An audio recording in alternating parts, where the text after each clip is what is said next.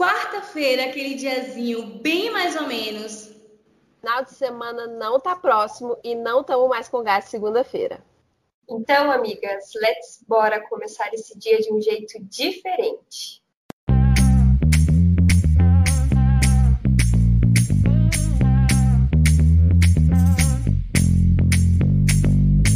Eu sou Luísa Fonseca. Eu sou a Marcela Estrela. E eu sou a Vanessa Pérola. E esse é o nosso podcast Amigas Policísticas. Sejam bem-vindos.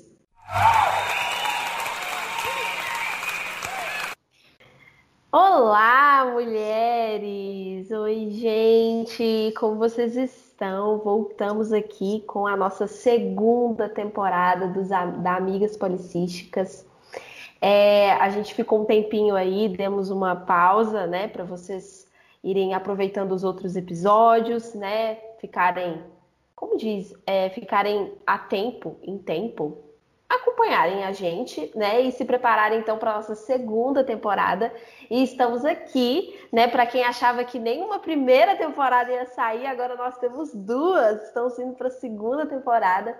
E o nosso tema de hoje, gente, é gorda demais, magra demais, como me relaciono com o meu corpo? Porque de fato, a gente tem essa sensação, né, de que nunca somos boas, somos o bastante, né? Nunca somos boas o suficiente nosso corpo nunca está bom, sempre há algo para melhorar.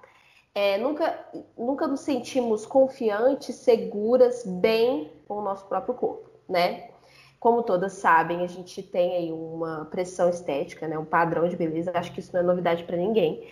E de fato, gente, é, a pressão estética, todos, todas nós, mulheres, sentimos uma pressão estética. Não existe uma mulher que não sente uma pressão estética. Até uma mulher que está, digamos, dentro do padrão, né, que corresponde ao padrão de beleza, com todo aquele é, estereótipo, né, com todo aquele imaginário do que é um padrão, se ela tem todas as categorias do padrão de beleza, se ela se encaixa nesse, nesse padrão, mesmo assim, ela não vai sentir que é boa o suficiente. Então, ela vai ter uma pressão estética nas costas dela, tá? Então, ela vai sofrer essa pressão do padrão de beleza também. Por quê? Ela vai sentir que não vai ter algo nela que não vai que ela não vai considerar que está bom, que está bom ainda, tá? Então, todas nós sofremos com uma pressão. É, e aí, explicando um pouquinho, então, como é a, nós vamos falar um pouco hoje como é a, como foi, como é a nossa história com o nosso próprio corpo, né? Então, eu vou querer também que a Mar, que a Vanessa falem um pouquinho aí como é, como está sendo isso aí para elas. Agora, falando um pouquinho da minha história com o meu corpo, né? É, para quem não sabe, gente, no meu Instagram, é, na verdade, todo o meu trabalho é muito voltado para isso, né? Eu falo muito de corpo, gosto muito de trabalhar com isso, tenho muita essa queixa nos meus atendimentos, a maior parte das minhas clientes é, tem uma queixa bem similar, bem parecida, é, que é uma questão de uma insegurança, de uma baixa autoestima, de uma relação é, difícil com o próprio corpo, de não se sentir bem, de isso, inclusive, é, prejudicar as nossas relações, o nosso dia a dia, o nosso trabalho, a nossa é, relação com o alimento. Tudo isso é influenciado pela pressão é, estética que a gente sofre, pela maneira como a gente se relaciona com o nosso corpo. Então, é, por que que meu trabalho foi sempre voltado para isso? Porque eu também sofri muito com isso ao longo da minha vida e sofro ainda. Né? Eu costumo dizer assim, na minha terapia, que a relação que eu tenho com o meu corpo é de fato o meu ponto mais fraco, assim, o ponto mais crítico que eu tenho. Porque é algo que vira e mexe, eu trago algum tema para terapia. E é aí que está o ponto, né? Porque mesmo a gente entendendo de maneira consciente, né? é, que, poxa, isso aqui está atrelado a uma pressão, é, isso aqui é, é uma distorção que eu tenho em relação ao meu corpo, né? Por exemplo, vou dar um exemplo mesmo de algo que, que, que aconteceu nos últimos tempos, assim. Ultimamente eu tenho é, tentado, assim, às vezes eu recebo um ou outro amigo aqui em casa, aí a minha mãe vem almoça aqui e tal, e aí acaba que eu começo a beber um pouco mais, é, comer algumas coisas diferentes. E aí, para quem tem uma relação é, complicada aí, né, com o corpo, isso vira, acaba sendo, eu, não, eu vou falar gatilho assim, né? Porque eu não gosto muito dessa palavra, mas assim, acaba sendo um gatilho. É, e aí essas coisas, esse tipo de pensamento, né? Do tipo, ah, isso que eu tô comendo, o que, que, pode acontecer? E se eu comer isso, como que vai ser? Nossa, e eu tô lidando com a SOP, e aí tudo que eu como vai gerar isso, e aí como é? é vou me sentir mal, por que, que eu tô fazendo isso? Será que eu devo fazer isso? Nossa, que culpa. Então, tudo isso vem na minha cabeça. Eu me sinto culpada, eu me sinto muitas vezes me criticando, eu tenho dificuldade de olhar no espelho, né? Então, tudo isso começa a aparecer por conta é, dessas decisões que eu comecei a fazer, de comer, às vezes, alguma coisa diferente e tal. Então, é, vira e mexe, isso é uma questão que eu levo para terapia. E por mais que eu saiba perceber que isso é de forma consciente eu consigo perceber que isso é, são distorções, né? Isso são crenças que eu tenho e que um alimento não vai fazer diferença no meu corpo e que eu tô vivendo uma outra fase da minha vida e que tá tudo bem, que eu não sou só um corpo e todas essas coisas, por mais que a gente saiba de maneira consciente, é diferente de sentir dessa maneira, né? Então, às vezes a gente toma uma decisão sabendo é, que aquilo, a gente quer aquilo, né? Que a gente quer comer aquilo, que é, é da nossa vontade e tudo mais, mas depois a gente se sente um pouco culpada, né? A gente se sente mal. Isso tudo é, faz parte, né? Eu estava até falando isso com uma cliente minha essa semana. Isso faz parte do processo de aceitar o seu corpo.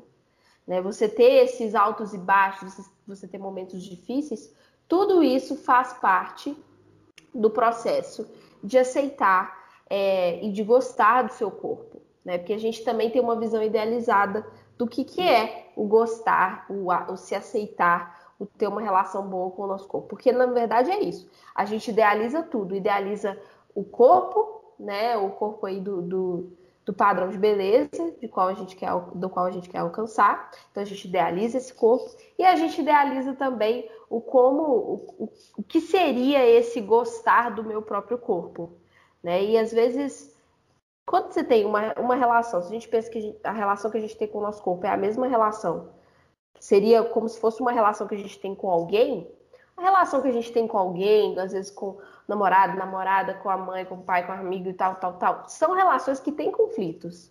Então, os conflitos que a gente tem com o nosso corpo faz parte da relação. E não necessariamente isso significa que você não goste do seu corpo, ou que você está errando no processo, ou que você está fracassando no processo. Uma coisa não tem nada a ver com a outra.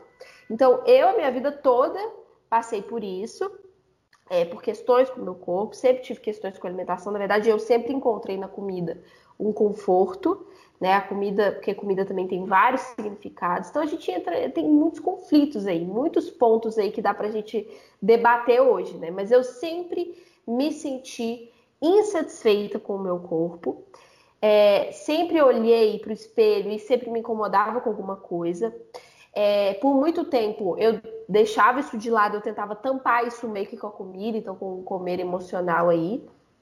Quando eu fui ficando mais velha, eu fui é, começando a fazer atividade física e tal. E aí eu meio que comecei a ir para o outro lado da moeda, que aí eu comecei a querer muito um corpo X, correr muito atrás desse corpo X e não alcançar esse corpo X. Nunca estava bom o suficiente, né? Eu nunca vou esquecer assim de que uma vez eu mandei várias fotos para minha terapeuta é, do meu corpo, assim que eu tirava várias fotos, mandei para ela e aí falei, olha, é, tá vendo?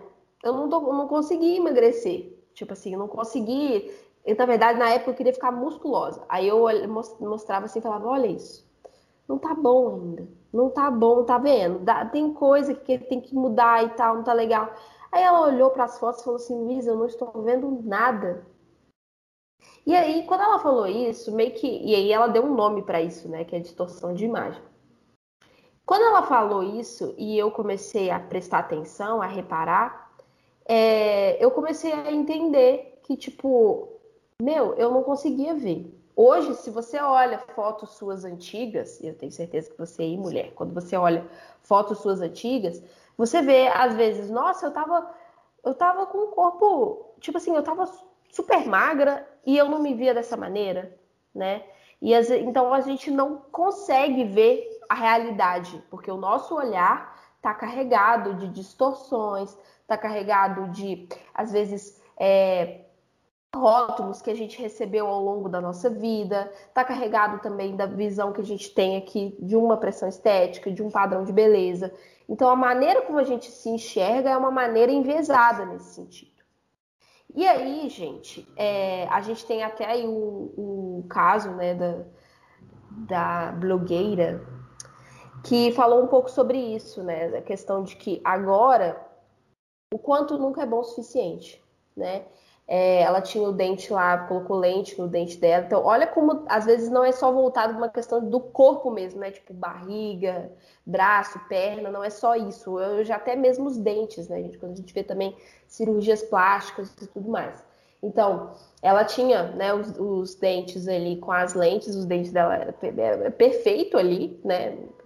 Perfeito mesmo, os dentes com, a, com as lentes. E aí ela ficou incomodada com isso e quis trocar. Ela quis trocar por, um, por uma lente mais imperfeita. E, e aí que me entra essa questão do perfeccionismo, né?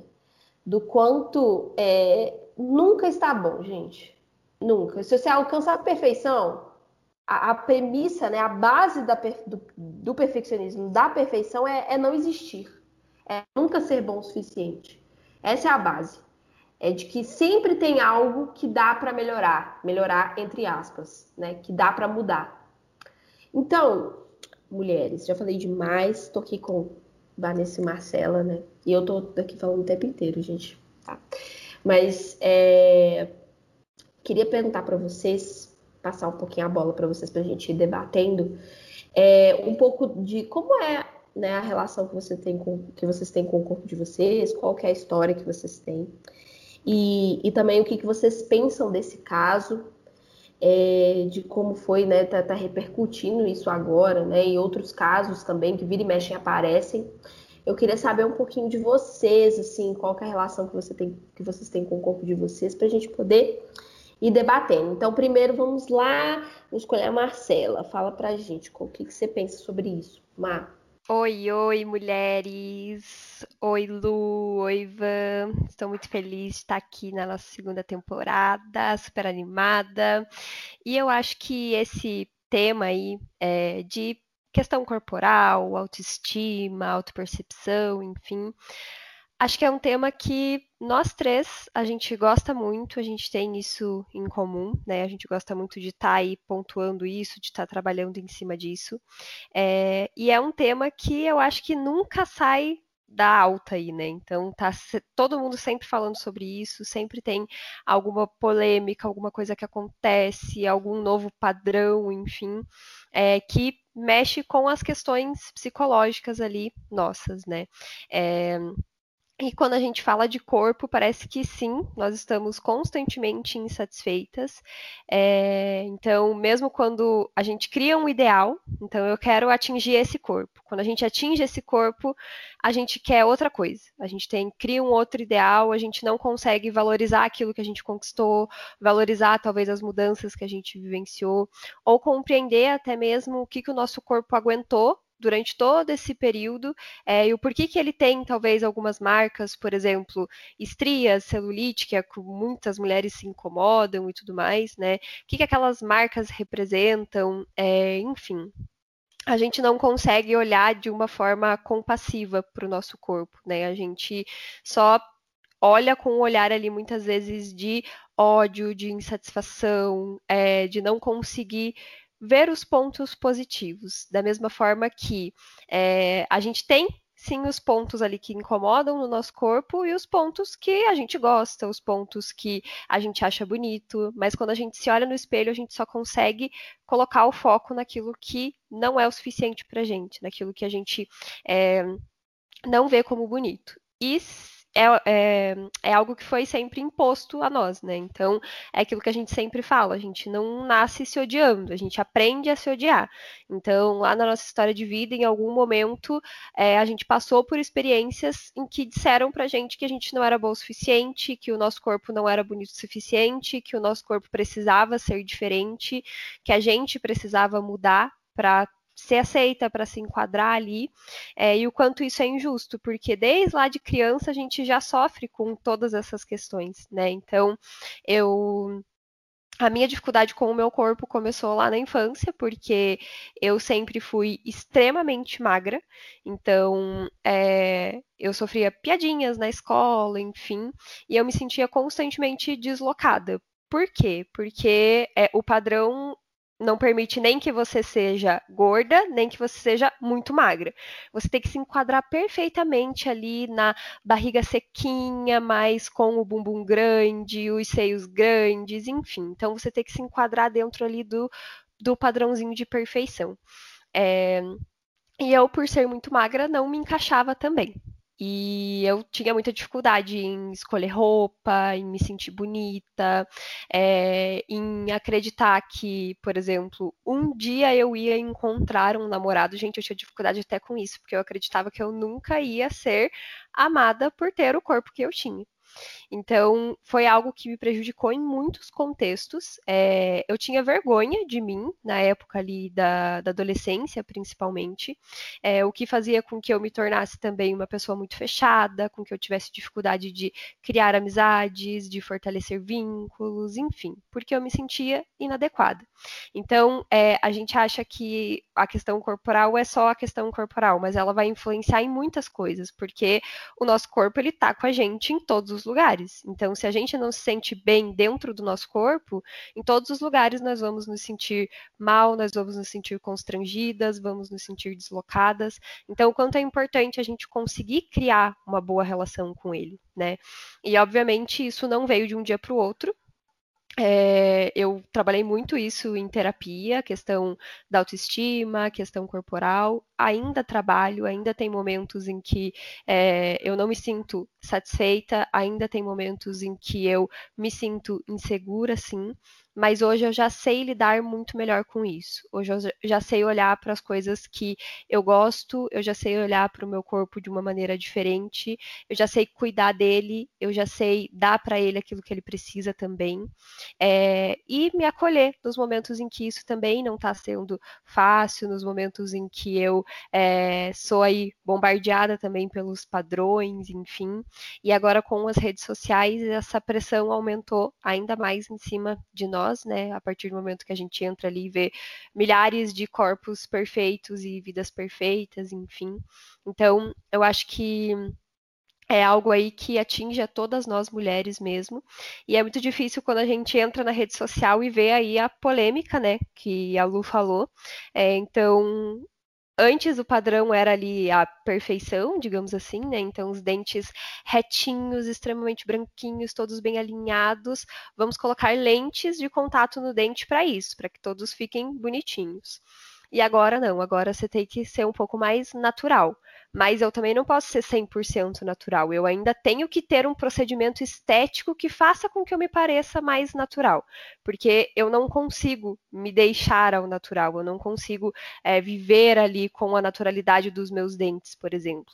E o quanto isso é muito perigoso, né? Então, é, ela modificou ali, enfim, os dentes para parecer mais natural, só que os dentes dela já eram perfeitos, então não tinha um ao, ao nosso ver, né, obviamente, é, não tinha a necessidade ali de gastar com isso, por exemplo, de passar por um procedimento, enfim, mas isso é uma questão muito subjetiva de cada um, né? Então, o quanto às vezes a pressão faz com que a gente ceda dessa maneira, o quanto o nosso sofrimento com o nosso corpo, com a nossa aparência também faz com que a gente caminhe para esses processos de procedimentos estéticos, de se submeter a procedimentos dolorosos, enfim, é, mas a insatisfação ela está sempre lá, cutucando a gente, está sempre lá falando no nosso ouvido.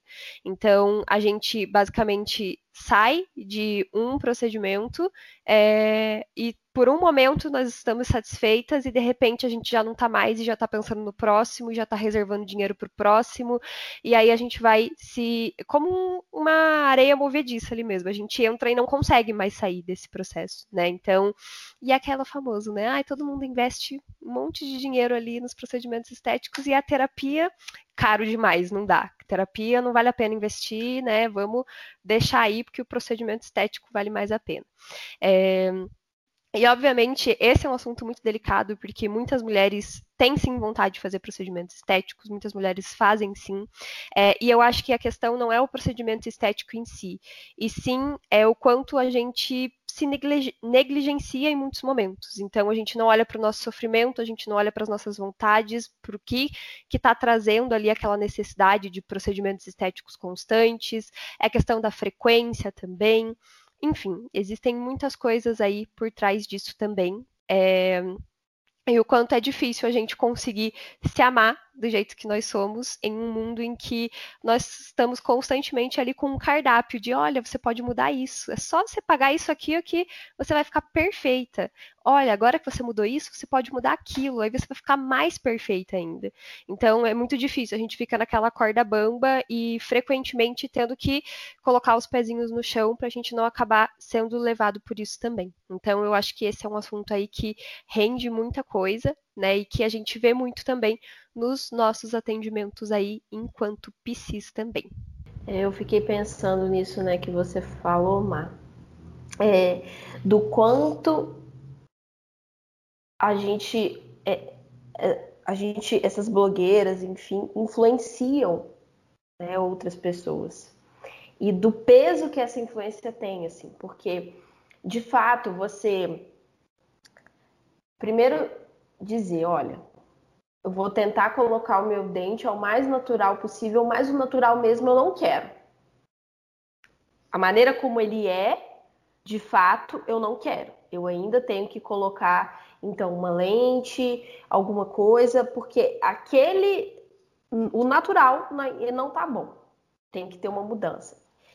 E o fato de que, tá, imagina como é isso para as pessoas, né? Assim, estamos pegando essa questão do dente, mas a gente pode ampliar também para enfim, qualquer coisa relacionada ao corpo, mas assim, é, quantas vezes a gente vê uma tendência, né, entre aspas, assim, relacionada ao corpo saindo por aí, né, e aí todo mundo, parece que todo mundo começa a fazer, por exemplo, procedimento para o nariz, todo mundo começa a fazer. E aí, quantas vezes eu já vi, assim, pessoas que às vezes, né, é, eu mesma, tipo assim, não via problema numa parte X do meu corpo, e aí eu, eu comecei a ver tanta gente falando e falando e falando disso que eu comecei, gente, será? Será que talvez eu não esteja, né, com. Será que eu não deveria mudar essa minha parte? Porque é isso, porque se todo. E esse é o ponto da influência, gente. Porque a pessoa fala de uma maneira que aquilo ali é tão necessário para você, tipo assim, aquilo ali é tão importante de ser mudado, é um, é um, é um defeito tão grande, né? Tão tão importante que você tem que mudar.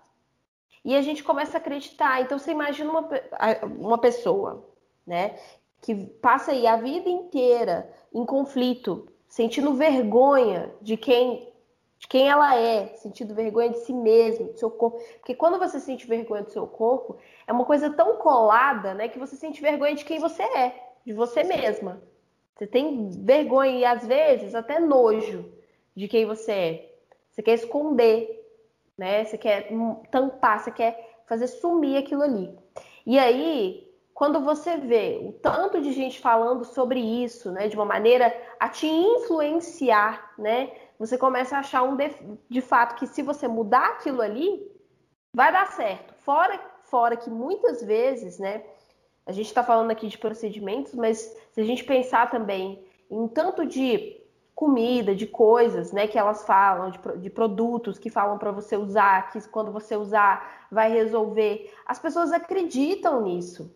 E, e elas não olham para isso tipo assim, tá, blogueira tal tá me falando para comprar esse produto, mas ela, ela usa X, Y, Z, mais um trocentas coisas, mais procedimento e tal, e por isso que ela tem essa parte do corpo dela dessa maneira. Não, a pessoa ela não consegue ter essa visão porque ela está tão mergulhada na influência, ela está com tanto sofrimento com aquela parte do corpo dela, né, com o corpo dela no geral, ela está com tanto sofrimento que quando ela vê a blogueira falando, passa esse produto, porque isso aqui será a sua salvação, ela acredita. E aí, quando ela vai lá, compra o produto, gasta um dinheirão, compra o produto, passa, toma, come e vê que não resolve, né? E vê que não acontece a mesma coisa, que não está com o corpo da blogueira, qual que é o pensamento dela? O que há de errado comigo? Ela não, ela não consegue olhar para isso e pensar, poxa, porque talvez tenha outras coisas, talvez seja uma propaganda enganosa, talvez, enfim, ela não consegue olhar assim. Ela vai olhar interpretando que tem algo errado com ela, porque a gente está nadando nisso há muito tempo, né? Tá enfrentando isso há muito tempo. Então, quando você fala, né, é, dessa, dessa influência que a gente está imerso aí, né? E do quanto isso é perigoso, né? Do quanto quando eu tenho o dente perfeito, aí todo mundo fala, né, desse dente perfeito. Tanto de gente que colocou, eu lembro dessa quando entrou essa coisa da lente, muita gente colocou lente no dente e estragou o dente, assim, porque é, fez com um outro profissional, não olhou antes, todas essas coisas, né, que a gente está suscetível a isso. E às vezes a pessoa nem tinha um problema com o dente dela, entendeu? E aí você imagina a pessoa agora olha e fala: não, dente certinho não pode. E o meu dente que era. Tem, entende como que isso dá um bizil no cérebro, assim, né? Então, Van, o que, que você acha disso que a gente está conversando? Oi, gente, tudo bem? Que prazer estar aqui com vocês, falar com vocês, volta nessa segunda temporada. Estou muito feliz, muito animada. E, né, dando aqui a minha opinião, eu sempre fui uma pessoa, é, até os meus 22 anos, sei lá, muito assim, é, com complexo de inferioridade, baixa autoestima, aquela coisa toda, né, que as meninas falaram aqui. Eu não aceitava meu corpo e eu, eu, eu sempre fui aquela pessoa que oscila, né, entre estar acima do peso e estar magra. Então, eu passei a minha adolescência é, acima do peso, depois eu emagreci, depois eu sofri um término de relacionamento que foi assim a pior desgraça da minha vida. A pior desgraça não, né? Porque assim, quando você vê que você terminou e você ficou melhor, então a desgraça era se você continuasse no relacionamento. Então, mas assim, no momento foi muito ruim para mim e aí eu engordei muito. E eu sempre tinha uma imagem distorcida de mim, primeiro porque é, eu não posso, né, não deixar de falar isso. Eu estudei numa escola onde as minhas amigas, elas eram é, todas brancas, a maioria delas, pelo menos. E a minha melhor amiga era assim. E eu, uma vez, escrevi uma carta para ela, dizendo que eu tinha a maior inveja dela, que eu tinha é, a maior que eu queria ser ela, mas porque, né, vocês sabem, né? Adolescência, hormônios da flor da pele, aquela coisa toda. E sempre tem aquela, aquela história de formar pares, né? Na, na, na escola, quem quer namorar com quem, quem quer ficar com quem. E nunca tinha ninguém para ficar comigo. Então era assim, todo mundo queria ficar com essa minha amiga. E aí eu falava assim, não, se eu fosse igual a, a ela, eu acho que todo mundo ia me querer né? Eu acho que as pessoas iriam gostar de mim. E eu sempre fui muito extrovertida, fazia amizade fácil, sempre fui essa pessoa que todo mundo queria por perto, mas nenhum menino queria por perto. Então, eu lembro como hoje a gente estava numa festa e é, essa minha amiga foi perguntar para um garoto que eu dizia que gostava se ele queria ficar comigo. E ele falou: Não, ela não, Deus é mais. Então, toda essa minha adolescência, infância foi construída muito nisso, de é, não ser uma pessoa aceitável. O meu cabelo era cacheado na época, minha, minha mãe fez umas tranças, nada a ver no meu cabelo, e era muito horrível.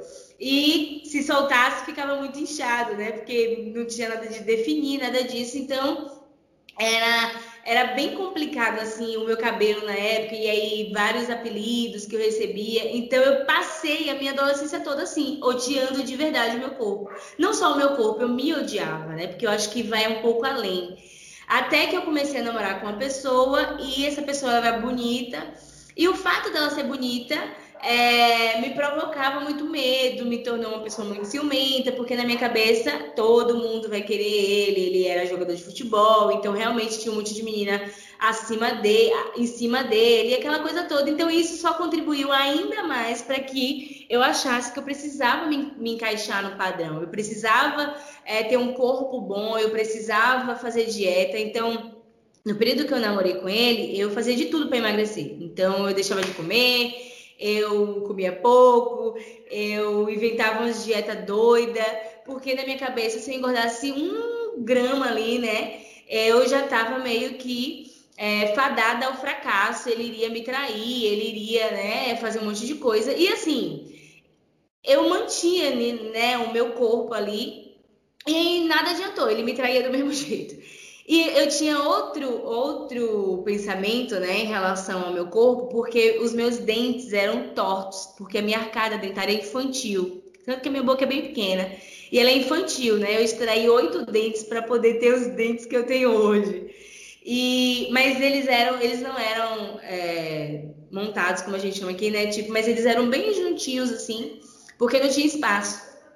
E eu achava isso horrível, não sorria para foto, eu não fazia nada. Tem até umas fotos que depois eu vou até postar no Instagram.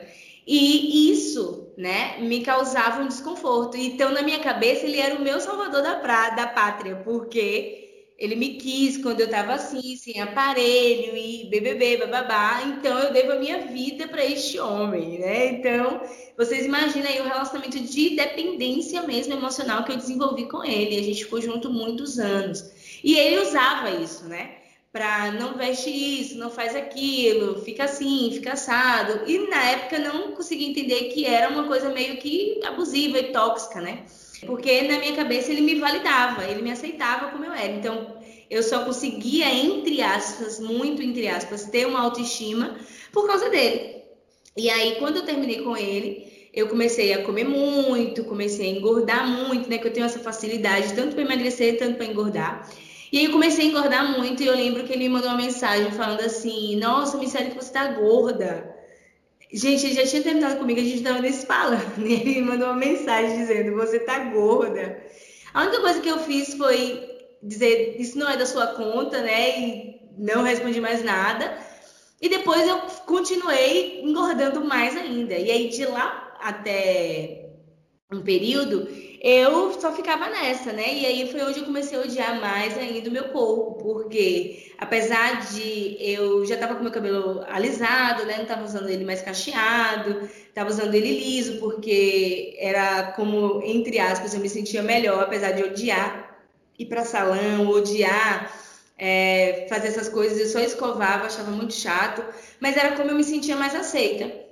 E aí eu comecei a, a, depender de homens dizerem se eu era bonita ou não. Então minha autoestima continuou na dependência dos homens. Então eu me arrumava, tudo que eu fazia no meu corpo, é, roupa que eu vestia, se eu emagrecia, eu, eu ia para nutricionista para emagrecer. É, era muito para que os homens olhassem, me desejassem, porque na minha cabeça isso era meio que uau, né? Ela é top. Mas eu sempre ficava nessa gorda demais, magra demais, gorda demais, magra demais. Até que eu falei, pera, eu tenho que começar a me aceitar, eu tenho que começar a, a traçar esse, esse processo.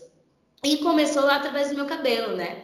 Veio uma onda muito grande de aceitação do cabelo cacheado, uma onda muito grande de blogueiras falando sobre isso.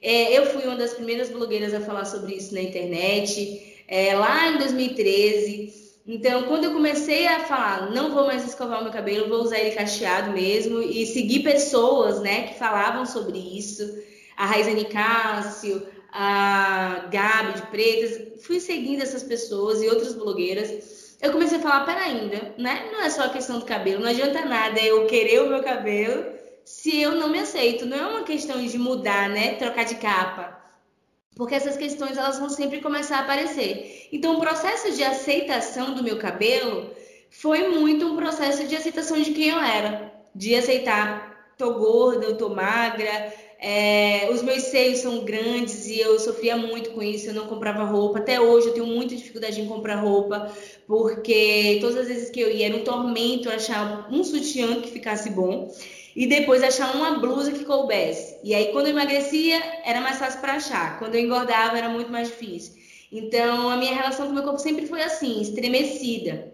E aí, minhas amigas falavam: Não, Vanessa, é, você tem que começar a, a, a não dar importância para isso, a não ligar para isso. E o pior, né? Os meus familiares que falavam: Não, mas você não precisa se preocupar com o tamanho dos seus seios, não, porque os homens adoram isso.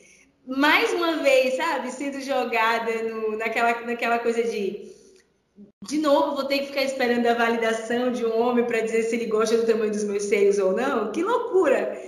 Mas, é, e isso nunca entrou na minha cabeça, né? A partir do momento que eu comecei a trabalhar ali minha aceitação, e foi um processo muito doloroso, gente. Foi. É, tem seis anos que eu tô nisso, né? Então foi muito doloroso. Porque primeiro eu tinha que começar a me amar, né? Começar a, a, a entender o, o racismo que eu sofri na infância, a, a, falta de validação dos meus pais na infância, né? De você é linda, você é isso, você é aquilo, que a gente infelizmente não tem, né? Na maioria das vezes.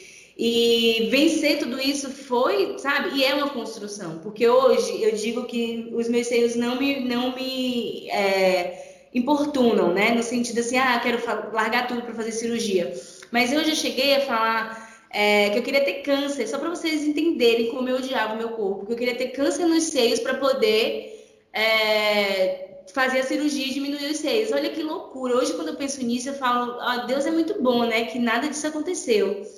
Mas é, o nível de ódio, né, que as pessoas, né, a mídia, a sociedade faz a gente odiar o nosso corpo ao ponto da gente desejar uma doença horrível, pra, só para poder dizer assim, não, eu vou diminuir o tamanho dos meus seios.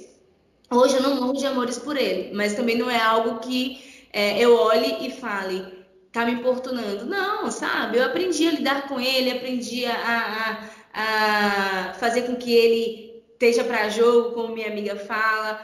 E se um dia voltar novamente a, a, vontade de fazer cirurgia, né, de diminuir por causa das costas e dores e tudo mais, eu vou fazer, mas por mim, sabe? Não porque as pessoas estão dizendo que o seio é grande demais, ou então porque a outra está dizendo que é melhor ter seio pequeno, ou então porque seio pequeno é muito ruim. E aí quando você vai, quando eu ia para as minhas amigas que têm os seios bem pequenos, ela ficava, ai, mas eu queria tanto ter os seios grandes e os meus são pequenos. Ou seja, a sociedade ela diz para as mulheres, você não serve e acabou. Porque por mais que você esteja no padrão, entre aspas, né? Por mais que você é, é, seja todo o padrão, né? Gisele Bint, as pessoas vão falar dela, né? Que por muito tempo foi a mulher mais linda, as pessoas vão falar dela, vão colocar um defeito nela. Então, assim, é, quando eu aprendi isso, que não importa como eu é, seja, né? Se eu seja gorda demais, se eu seja magra demais, se eu, se eu faça cirurgia no seio, se eu não faça, as pessoas elas vão falar de mim, elas vão achar que sempre falta alguma coisa em mim que poderia melhorar. E é como as meninas falaram aqui as cirurgias hoje, elas ficam muito assim, né? Você faz o nariz, daqui a pouco você faz uma harmonização, daqui a pouco você faz uma lipo, daqui a pouco você faz é, um, um, negócio de gordura. Eu vi a Amy Botan, não sei como é que fala o nome dela, mas ela fala muito sobre corpo. E ela falou assim que um dia ela estava passando no Instagram e viu as pessoas falando sobre umbigo que agora tem uma cirurgia de reconstrução de umbigo. E ela falou: gente, que horrível, porque olha o tanto que eles fazem a gente odiar o nosso corpo. Ela falou assim: eu nunca tinha parado para observar o meu umbigo. Quando eu vi que tinha cirurgia, eu fui correndo no espelho olhar o meu umbigo para ver como é que ele era. Ou seja, a gente só aprende a odiar porque alguém nos falou que aquilo ali não prestava. Eu nunca na minha vida achei que meu cabelo era horrível. Mas a partir do momento que eu comecei a ouvir as pessoas falando que meu cabelo era bombril, que meu cabelo era é, esponja de aço, que meu cabelo era não sei o que lá, eu comecei a achar que meu cabelo era horrível. Mas antes de ir para a escola e de ouvir isso, nunca tive problema. Então, quando as pessoas falam, quando a gente é, começa a ouvir, então a gente começa a achar os defeitos. Se a pessoa fala, ah, tá muito gorda. Ah, tá muito magra. A gente começa a achar defeito. Então, que coisa louca, né? Só para terminar minha experiência, é, eu tava acima do peso, né? Tava com sobrepeso e tal. E aí eu recebi um diagnóstico e, e emagreci muito. E eu comecei a ter crise de ansiedade porque as pessoas estavam falando que eu tava muito magra. As pessoas olhavam para mim, nossa, você tá muito magra, tá magérrima, o que aconteceu? Tá doente? Então, assim, as pessoas, elas falam. Então, quando eu tava acima do peso, nossa, tem que ir pra academia. Ó, oh, não come muito não, porque essa daqui é pesadinha. Quando eu emagreci, que eu fiquei no peso, né, que as pessoas acham máximo, ai, tá muito magra, tá doente, o que que tá acontecendo? Então, assim, é, é um processo doloroso, é, mas faz toda a diferença quando a gente aprende a amar o nosso corpo, quando a gente aprende a se reconhecer e a não acreditar em tudo que a gente vê, principalmente nas redes sociais. Antes eu me comparava é, com as meninas da, da, minha escola, né? Ai, aquela tem olho verde, aquela tem cabelo liso, aquela é magra. Hoje a gente tem as redes sociais para se comparar com pessoas até do outro lado do mundo. Imagina a, a, a carga disso, né? Você abrir o Instagram, às vezes você nem segue a pessoa, vai no explorar rapidinho, quando você chega lá, alguém que tão lindo, você fala, nossa, não tenho esse corpo, não tenho um corpo da Isa. Meu amor, eu tenho um biotipo da Isa. Então, assim, nunca vou ter um corpo igual dela. Então, a gente às vezes se maltrata por coisas que, sabe, estão fora do nosso controle. Então, é, a minha história com o meu corpo é basicamente isso. Eu, como a Marcela falou, eu ainda não sou só amores com o meu corpo né? Mas hum, é, hoje eu consigo olhá-lo e, acima de tudo, eu consigo respeitar o meu corpo. Eu acho que eu aprendi a respeitar o meu corpo, sabe? E aí, quando você respeita, você tem um pouco mais de empatia, você tem um pouco mais de valorização, você tem um pouco mais de compaixão. Então, eu tenho trilhado esse caminho de respeitar o meu corpo, respeitar as minhas medidas, respeitar o meu tempo, faz toda a diferença. Perfeita. E eu acho que isso que a Eva trouxe, né, do cabelo ali, que por um tempo ela fazia escova para deixar ele liso, mas ao mesmo tempo ela não gostava de ir em salão, ela não tinha paciência para isso, enfim. E mesmo assim ela não se sentia bem, né? Então, o quanto a gente se coloca nessas situações em muitos momentos de fazer porque é o que as pessoas esperam, mas aquilo nem faz a gente feliz. Então, nem é algo que a gente realmente deseja, né? Então, às vezes para tudo, assim, para qualquer coisa que a gente vai fazer, às vezes, em muitos momentos a gente faz porque as outras pessoas esperam, mas não porque aquilo vai satisfazer a gente, não porque aquilo tem sentido na nossa vida. E isso só reforça o quanto nós não somos importantes, o quanto a gente não pode ter as nossas próprias vontades, o quanto é, a gente se coloca sempre ali para baixo, como se a gente não fosse importante mesmo, né?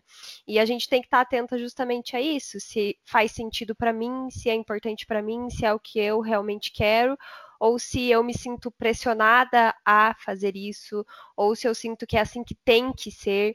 Então, é, esse processo, né, para decisão das cirurgias plásticas e tudo mais, eu acho que é muito importante também. É, e essa questão também do, do corpo, né? Então, uma, uma hora a Vanessa ali estava magra demais, outra hora ali ela já estava é, acima do peso, enfim. E nunca era bom o suficiente para as pessoas. E eu lembrei daquela época que a Bruna Marquezine foi muito criticada por ela estar magra. E todo mundo comentava várias atrocidades, assim, nas fotos dela, dizendo: Meu Deus, menina, você tá doente, meu Deus, olha que corpo horrível é, nossa, você atingiu um extremo e não sei o quê, e o quanto, tipo, a internet é terra de ninguém, né? Então todo mundo fala aquilo que quer e que lhe convém e não pensa o quanto aquilo pode impactar outra pessoa. Mas o fato de você estar satisfeita com o seu corpo não é aceito pela sociedade. Você não pode estar satisfeito com o seu corpo. Você tem que dar aquilo que a sociedade espera de você. Então, se você está satisfeita acima do peso, não, você não pode estar satisfeita acima do peso. Você tem que emagrecer porque nós estamos te forçando a emagrecer. Se você é magra ali e está satisfeita com isso, não, isso é errado. Você também não pode porque você tem que seguir aquilo que a gente manda você seguir. Então, nada nunca tá bom e a gente acaba indo nesse fluxo, né? E a questão ali das redes sociais mesmo, da gente estar tá sempre atenta a quem que a gente acompanha, quem são os padrões, né, entre aspas ali que a gente também se compara a todo momento, porque essa questão do biotipo é 100% verdadeira. A questão ali do, do que as, as blogueiras vendem, né, também, que a Lu falou ali. Então, ah, esse produto aqui vai fazer você o seu cabelo crescer, mas ela foi lá e colocou um mega. Tipo, meu, qual o sentido de você vender uma coisa dessa? Esse óleo aqui que você passa na barriga vai fazer você ter essa barriga tanquinho, sendo que eu acabei de sair de uma lipoled. Tipo, gente, vocês estão brincando com a saúde das pessoas, vocês estão brincando com o sofrimento, sabe? E isso é muito, muito, muito injusto e é uma coisa que me deixa assim perplexa. Então a gente tem que tomar muito cuidado com quem a gente acompanha e para quem a gente dá ibope também nas redes sociais. Fico pensando nisso que você falou, né, quando você falou da, do caso da Bruna, é, do quanto a, parece que pode, né, gente, falar do corpo do outro. Parece que é uma coisa assim, é, é, é uma liberdade que eu tenho, né, de poder falar e apontar e criticar o corpo do outro, mas o que a gente não entende é que é, da mesma maneira que a gente tem limites é, para outras coisas numa relação, a gente também tem esse limite. A gente não pode falar do corpo do outro. Nada a respeito do corpo do outro a gente pode falar, né? Nem que seja aquela coisa que a gente que falam muito, né? Ah, mas é para o seu bem. É, até pode ser, da maneira como a gente pensa, se você está fazendo isso pensando que está tentando fazer pelo bem do outro. Mas reflita sobre esse pelo seu bem. Pelo seu bem em que sentido? Pelo bem de quem, para quem, como isso seria um bem para o outro? Né? O que você está falando? De que maneira isso vai repercutir no outro? Por mais que a sua intenção talvez em algum momento tenha sido boa, será que ela não é uma intenção que está mergulhada numa pressão estética e você não está reforçando isso na outra pessoa? Você já olhou para a história dessa pessoa? Por quanto às vezes ela está passando por questões tão difíceis, né? E você vai lá e aponta. Né? Eu vejo clientes minhas assim que falam de família falando, né? Falando do corpo do outro. E aí que é foda, porque tem a questão da intimidade, né? Então as pessoas falam, ai, mas eu, é pro seu bem, eu sou próxima, a gente tem intimidade. Não, gente, não é para falar. Não é para falar do corpo do outro, de ninguém, né? Eu acho que a gente tem que olhar é só para o nosso corpo, do tipo, o que que você tem feito para respeitar esse corpo que você tem, para cuidar desse corpo que você tem, para dar carinho, atenção para esse corpo que você tem, né? Porque eu, eu acho que o, o, caminho é esse, assim. O, o quanto você tem cuidado do, do seu corpo numa, assim, no sentido de saúde, né? Porque eu vejo, assim, às vezes que a atividade física, por exemplo, é, deixou de ser uma escolha, virou uma obrigação para ter um corpo X, né? E é uma escolha.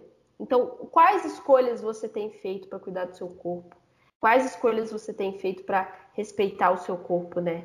E aí eu vejo assim, é, eu, me, eu, eu, me preocupo assim com as crianças, com os adolescentes, né? Que estão entrando nessa onda agora, né? Que igual a Marcela falou, porque acho que foi a Van que falou, né? Quando a gente era criança, a gente tinha influência ali, a Vanessa falou, a gente tinha influência ali das pessoas nossa escola e tal. Hoje a gente pode ser influenciada, pode, a gente se compara com pessoas até do outro lado do planeta, né?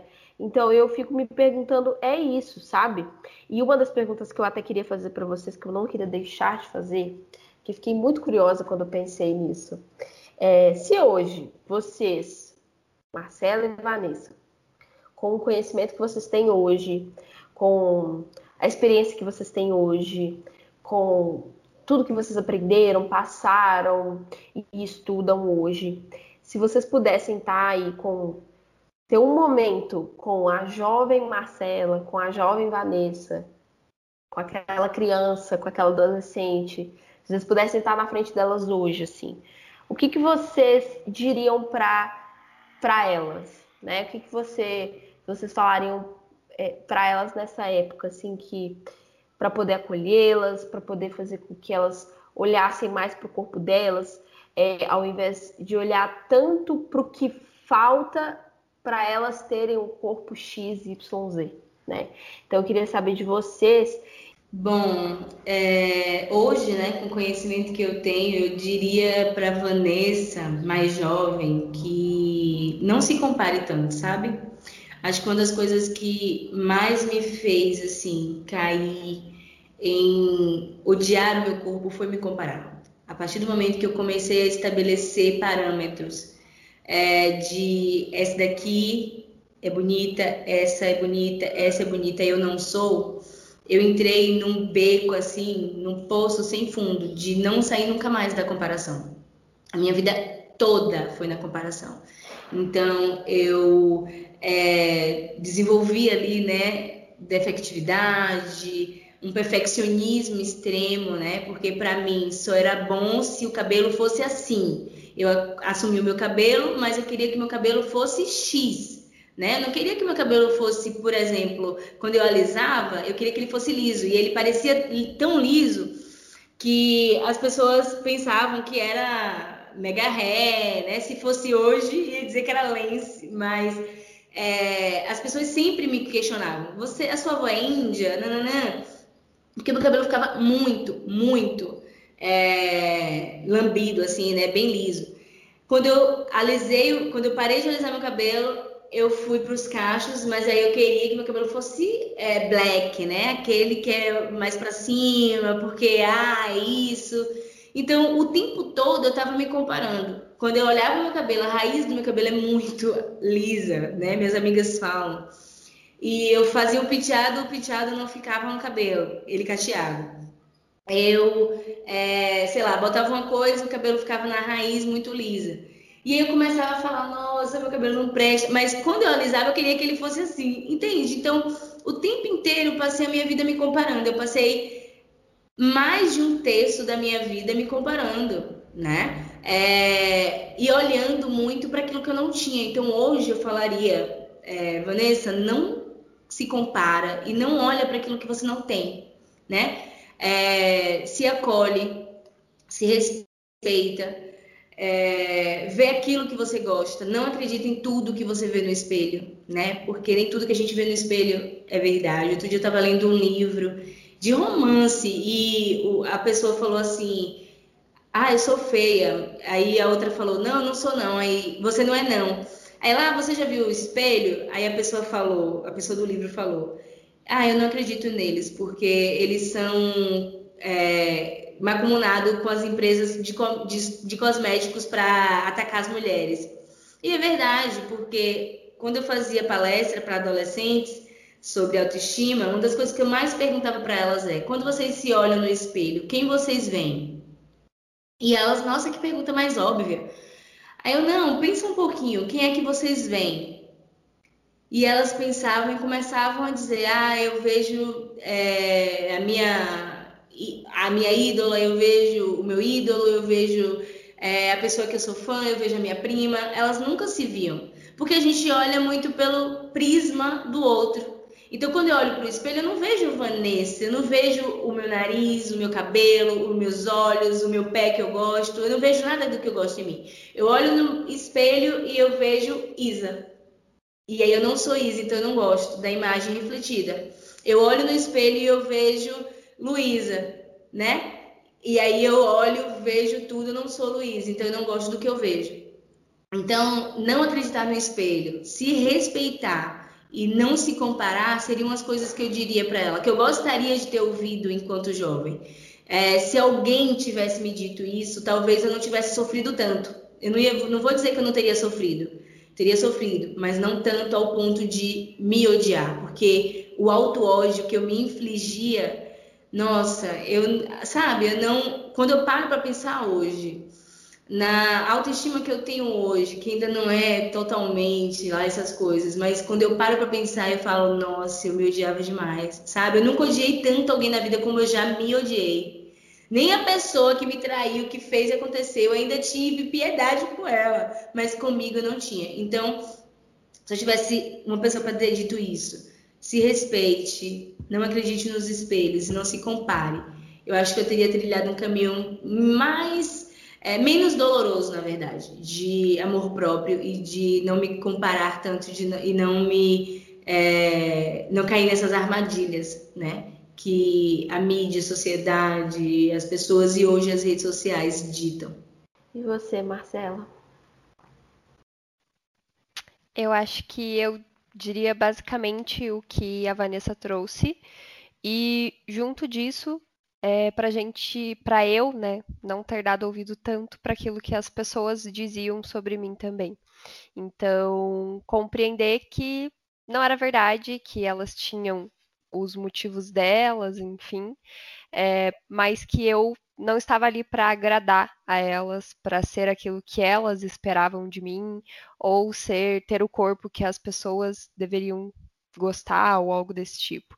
É, porque eu acho que esse foi o foi uma das piores coisas assim para mim, que foi realmente ali o, as exigências externas, os comentários externos, enfim, é, que construíram a imagem de que eu não era adequada, de que eu deveria ser diferente, enfim. Então, com certeza aí não se comparar, não dar ouvido aí porque as outras pessoas diziam, não se cobrar tanto também, e se ouvir mais, compreender mais o que eu gostava, o que eu queria, é, o que eu considerava bom ou não, é, e não dar tanto ouvido para as outras pessoas. Então, acho que com esses conselhos, que obviamente a gente só adquiriu ao longo da nossa trajetória, né, a gente poderia ter sofrido um pouco menos, como a Vã falou, é, e até encontrado outras maneiras de manejar algumas situações, de lidar com algumas situações também. É, então, acho que teria sido isso. E você, Lu, o que você falaria? Bom, eu estava pensando nisso também, né? O que, que eu diria para para mim, né? Quando eu era criança, assim. Eu acho que o que eu diria é, é que eu não é que eu não precisava sentir essa vergonha de mim, sabe? Porque não tinha nada de errado comigo. Não tinha nada de errado no meu corpo, não tinha nada de errado em mim. Eu era boa, eu o suficiente, eu, eu era o bastante, né? Eu era eu era completa, eu era tudo, não precisava de, de mais. É, e as pessoas não estavam falando de mim, as pessoas não iam me rejeitar, as pessoas não iam me tratar mal se é, eu mostrasse quem eu era, assim, se eu fosse do jeitinho que eu era, é, incluindo o meu corpo, né? Então eu não precisava ter vergonha. Eu acho que é isso, porque não tinha nada de errado comigo. Acho que era isso que eu diria para mim. E eu queria também convidar você, mulher que está escutando a gente aí, para pensar o que, que você diria para você quando criança, porque eu tenho certeza assim que você aprendeu coisas, você se trata hoje um pouquinho melhor do que se tratava ontem e anteontem, porque a gente está aí evoluindo, né? É, não é só porque não é porque você está às vezes num dia difícil ou numa época, uma era difícil, né? Que você não está caminhando, que você não está progredindo, que você não está no seu processo, que você está fracassando. Uma coisa não tem nada a ver com a outra. Então, queria convidar você também a pensar o que, que você diria para você mesma, para se acolher. E vamos para o nosso Não é Verdade de hoje. Então, Má, fala pra gente qual que é o nosso não é verdade. Então, mulher, hoje no nosso não é verdade, nós trouxemos aí para você que não é verdade que você precisa mudar quem você é, não é verdade que você precisa mudar aí a sua aparência, o seu jeito, é, se tornar uma pessoa completamente diferente para ser aceita, para ser amada, para se sentir pertencente também. Então, você é mais do que suficiente. É claro, nós sempre vamos querer, vamos querer mudar alguma coisa. A gente também tem comportamentos que às vezes não são legais, que são disfuncionais e que a gente precisa mudar, mas a gente traz a ideia de a gente tem coisas que não precisam ser modificadas, principalmente porque as outras pessoas dizem que tem que ser assim ou que tem que ser de outro jeito. Então você é sim suficiente, você tem muita potência aí dentro, você tem muita coisa boa. Então não acredite naquilo que as outras pessoas impõem para você, naquilo que as outras pessoas apontam. É, pare e se escute, olhe para você com carinho, com atenção, porque nem tudo que a gente vê no espelho é verdade, como a Vã disse, e nem tudo que as outras pessoas falam sobre nós é verdade também nem tudo que passa na nossa cabeça é verdade também. Então a gente precisa estar tá sempre aí é, buscando outras formas de ver a situação. Então você não precisa mudar quem você é, se transformar em outra pessoa para ser aceita. Você já é aceita e já é suficiente também. Então vamos para as nossas dicas. Música Então vamos lá, gente. Nossas diquinhas aqui para hoje para vocês. Vou começar falando. É, a minha primeira, tá cheia de dica aqui, gente. O negócio aqui hoje tá bombando, entendeu? Primeira dica que eu tenho aqui para vocês é um livro que eu já li, né, claramente, que chama Fazendo as Pazes com o Corpo. Que é, gostou, né, Márcia? Perfeita, gente. A indicação eu já li, então é por isso que eu estou indicando. eu já li, né, claro, obviamente. É, então, Fazendo as Pazes com o Corpo, da Diana Garbi, é, ela passou aí, eu, eu, acho que ela não chegou a fechar um, um diagnóstico assim para um transtorno alimentar, mas ela é, teve aí um histórico bem difícil com transtornos alimentares, com a relação que ela tinha com o corpo dela. É, ela fala de muita coisa no livro dela, é bem interessante, assim, conta bem a história dela e, e, você se sente ali na história, assim, né? Eu me identifiquei com várias coisas e acredito que é, muitas de vocês também vão se identificar, talvez com quase tudo. Eu, eu me identificava com quase tudo, assim. E é legal que no livro também tem relatos de outras mulheres, então a gente é, sente principalmente que a gente não está sozinha, né? Que outras mulheres passam por isso também e que tem esperança, porque o que tem é esperança, o que não falta é isso. É, a minha segunda indicação, minha segunda dica aqui para vocês é o canal, né, Alexandrismos. É muito legal o canal dela, tem vários. Na verdade, eu tô, tenho dois canais aqui para indicar, tanto o Alexandrismos quanto o Eu Vejo. O Eu Vejo é o canal da, da Dayana, né? E, e os dois, gente, são canais assim, muito no, do YouTube, né? Canais não é canal de televisão. Ai, gente, isso é óbvio, né? Perdão. Mas são dois. O Marcel tá rachando de mil. Gente, liga no 12, sei lá. Mas olha, é, são dois canais muito legais, assim, é, abre assim bem a cabeça, assim, é, da gente entender um pouco por que, que a gente pensa da maneira como a gente pensa e porque é, existe uma outra forma de pensar. Então, é, questiona várias, várias crenças, várias regras, vários conceitos que a gente tem, assim. E eu, inclusive, uso muitos desses vídeos assim para as minhas clientes mesmo, de, de para trabalhar na psicoterapia. Então são dois canais bem legais, assim, de você maratonar mesmo, colocar assim, quase como um podcast que você vai fazer com esse episódio aqui também. É, então, essas são as minhas dicas de hoje. Sua, quais são as suas dicas, Mar? Conta pra gente. Então, a minha dica é uma dica que eu desenvolvi ali a partir do meu processo de, de psicoterapia também, porque é, eu tinha problemas ali com roupas, enfim, e eu tinha pavor de comprar calças jeans, porque eu virava de costas e eu me sentia, né, horrorosa, né? Porque eu não tinha ali um bumbum grande para preencher uma calça jeans. Para mim era o terror ter que vestir uma calça jeans. E eu levei um dia isso para minha sessão de terapia, enfim, onde a gente estava ali falando sobre essa questão corporal, autoestima, enfim. E a minha psicóloga perguntou para mim: "Quem é uma referência sua que tenha um corpo parecido com o seu?" E naquele momento eu percebi que eu não tinha nenhuma referência que tivesse o corpo parecido com o meu eu tinha referências com um corpo totalmente diferente, que é o que a gente falou aqui do biotipo, né? E eu me inspirava nessas pessoas. Então é claro que eu olhava aquela mulher de calça jeans e ela nunca, eu nunca ia me achar bonita porque eu achava ela incrível, eu me inspirava nela, que era um corpo totalmente diferente.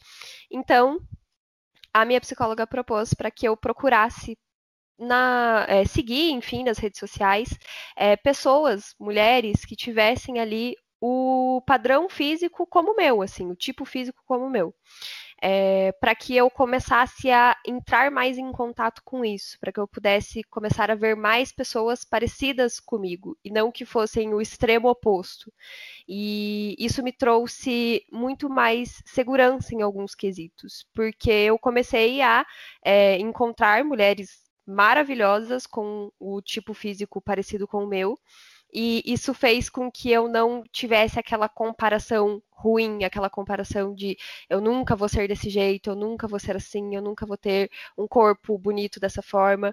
Eu comecei a encontrar pessoas que faziam com que eu me sentisse pertencente também, com que eu me sentisse ali boa o suficiente. Então a minha dica é essa: se cerquem de pessoas que é, você possa ali ser parecida, enfim, que você se sinta acolhida, que você se sinta ali pertencente. É, não fica se cercando aí, seguindo um monte de pessoas com o padrão físico, biotipo totalmente diferente do seu, uma realidade completamente diferente da sua, porque nisso a gente só atiça ainda mais a comparação e a gente só se sente cada vez pior. Então vamos nos cercar de pessoas ali que nos fazem bem, que compartilham conteúdos do bem também, como esses que a, a Lu trouxe, né, esses canais que ela falou, é, mas também com relação ao tipo físico, porque vocês vão perceber que parece uma coisa coisa pequena, mas que faz diferença no nosso dia a dia quando a gente começa a consumir é, esse tipo de conteúdo também. E você, Eva, qual a sua dica para hoje? A minha dica, ela vai também muito assim, é, baseada na sua. Eu hoje só sigo realmente quem eu acredito que acrescenta alguma coisa em mim que não vai me dar gatilhos, né? De olhar e falar, nossa, olha isso, não tenho esse corpo ainda, nossa, olha a vida perfeita nossa, olha como essa pessoa tem tudo e eu ainda não tenho nada. Eu não sigo pessoas que me dão gatilhos, mas eu também comecei a seguir, foi algo que me ajudou muito e que eu acredito que a gente precisa fazer isso como uma estratégia de normalizar. É, então, a minha dica é para que vocês sigam Luana Carvalho. Ela é criadora de conteúdo, idealizadora é, do projeto Carnaval Sem Gordofobia. Ela é uma gorda ativista e ela fala muito sobre a liberdade corporal. Luana, é, eu conheci Luana através de um comentário que alguém fez no Twitter que falou assim: Ah, mas você tá no padrão, porque viu o rosto dela, né? E quem é gordo tem muito isso. Nossa, tem um rosto tão bonito, porque não emagrece? Eu vi esse comentário no Twitter e ela botou, nossa, eu agora sou padrão. E aí eu fui, comecei a acompanhar e ela é, fala muito sobre isso. Ela é uma mulher negra, é uma mulher gorda, ela é uma mulher que é ativista, então eu acredito que a gente precisa começar a seguir esses corpos que também são diferentes no sentido de serem fora do padrão, para que a gente normalize, porque às vezes a gente, é, eu me pegava muito nisso de olhar para o meu corpo e falar, ah, mas pelo menos eu não sou tão gorda como fulana. Ah, mas pelo menos eu estou emagrecendo, sabe? Então, acho que quando a gente começa a normalizar corpos, a gente também começa a não aceitar tanta imposição da mídia. Então, se eu só sigo corpos, por exemplo, que são padrões, né? Porque por mais que a gente fale assim do corpo magro, tem toda a, dificuldade, as mulheres têm seu problema com a, com a autoestima, mas o corpo gordo ainda é um corpo que é chamado de doente, né? Que é chamado de é, sem ser saudável, é um corpo que é ironizado, é um corpo que é desrespeitado quando vai na catraca do ônibus, quando vai no avião. Então, quando a gente começa a seguir pessoas que têm biotipos e corpos diferentes de todas as formas, a gente começa a identificar que, peraí, ainda, todos os corpos são possíveis, todos os corpos é, são necessários. E eu não sou apenas é, um corpo, mas eu sou resistência, sabe? Então eu acho que é muito isso, de você é, começar a seguir pessoas que são fora do padrão também. Quando você vê ali aquela mulher que é muito magra, quando você vê aquela mulher que é muito gorda, quando você vê mulheres que não tiram o, os pelos das axilas, pessoas que vão, né, contra os padrões e que se assumem do jeito que elas são é o mais bonito é você se assumir do jeito que você é, com o corpo que você tem. É, o importante é você ter saúde. Então, se você tem um corpo gordo, magro, alto, baixo, você precisa ter saúde. E eu acho que é isso. A minha dica é ela para que vocês sigam Ana Carvalho. Vou deixar aqui no box de informação, porque além da gente seguir pessoas que se parecem com a gente, a gente precisa seguir pessoas que estão fora do padrão para a gente normalizar todos os corpos, para a gente olhar e falar, todos os corpos são possíveis. Perfeito, gente. Muito bom as dicas de vocês. Amei as dicas. É, a gente vai deixar aqui então na, na descrição tudo certinho anotado para vocês, tá? E então falar um pouquinho quais são as nossas redes sociais aí, né, para a gente poder fazer o nosso brinde, tá? É, sigam a gente lá no pelo Instagram no Amigas Policísticas, é, e também no Twitter, né, Van? Tem também no Twitter da Amigas Policísticas. Então, só seguir a gente lá. É, Tem, meu... gente, eu fiz, rapidão, eu fiz o Twitter, eu quero fazer aqui agora, porque eu fiz o Twitter e Marcela não segue o Twitter da gente, Marcela. Olha, Marcela, você tá privando eu até sigo, a gente. Sim. Claro que eu sigo. Você segue? Ah, então eu vou olhar. Mas sigam a no Twitter, porque a ideia é que a gente comece a interagir com vocês por lá. Marcela, me desculpa, eu fiquei exaltada. A outra me difamando aqui na frente de todos ela os nossos ouvintes. Não, eu demorei um pouquinho porque né, o meu Twitter é privado, daí eu não tinha visto lá a notificação, mas depois que eu vi, eu segui vocês. É, tá lá, gente. Segui a gente, né, na verdade. Ótimo, então. Então sigam a gente lá no Twitter, no Instagram. Lá no Instagram a gente posta sempre qual é o, o episódio da semana. É, e no Twitter a gente vai começar a interagir mais com vocês também. É, o meu Instagram pessoal, pessoal assim, né? Profissional, mas vocês entenderam. É Luísa Fonseca PC, tanto no Instagram quanto no Twitter. É, e vocês, mulheres maravilhosas, Mar, fala o seu Instagram aí. Meu Instagram é psicomarcelaestrela. Sigam lá, gente, por favor. Isso, Vanessa.